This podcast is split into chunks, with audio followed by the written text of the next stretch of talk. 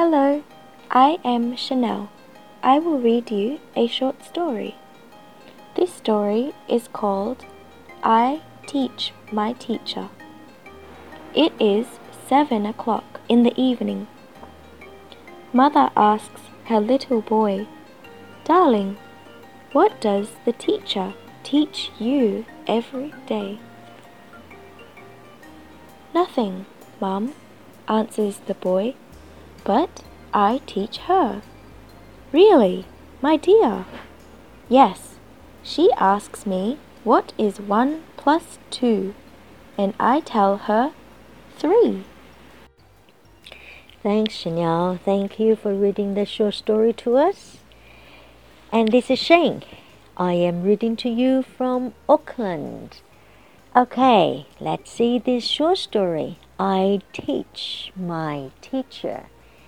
T E A C H teach 是教教的人。我们知道在英文里面有一个规律，就做什么事情的那个动作后面加上一个 er，就是做那个事情的人。例如说，teach 是教，在 teach 后面加一个 er，teacher 教的人，也就是老师。OK，这呃、uh,，Let's have a look of some words. Let's learn some new words. Nothing, nothing. 高音在第一段，nothing.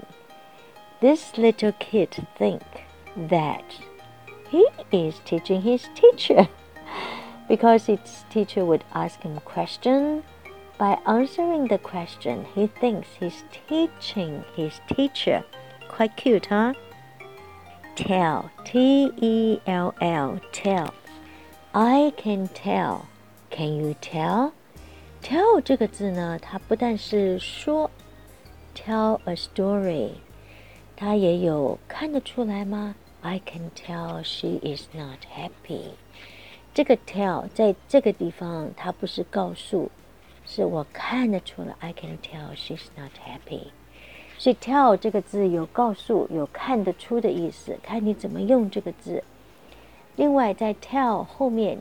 跟那个 teach 的后面加个 er，老师 teacher，teller 也是一样，t e l l 后面加个 er，teller。什么样的人是 teller 呢？storyteller 是一个讲故事的人。银行柜台的工作人员就付钱的那个人也是 teller。OK。I hope you enjoy listening to the story, and I do hope you will read aloud the story. And remember, practice makes perfect. Okay, see you tomorrow. Bye bye.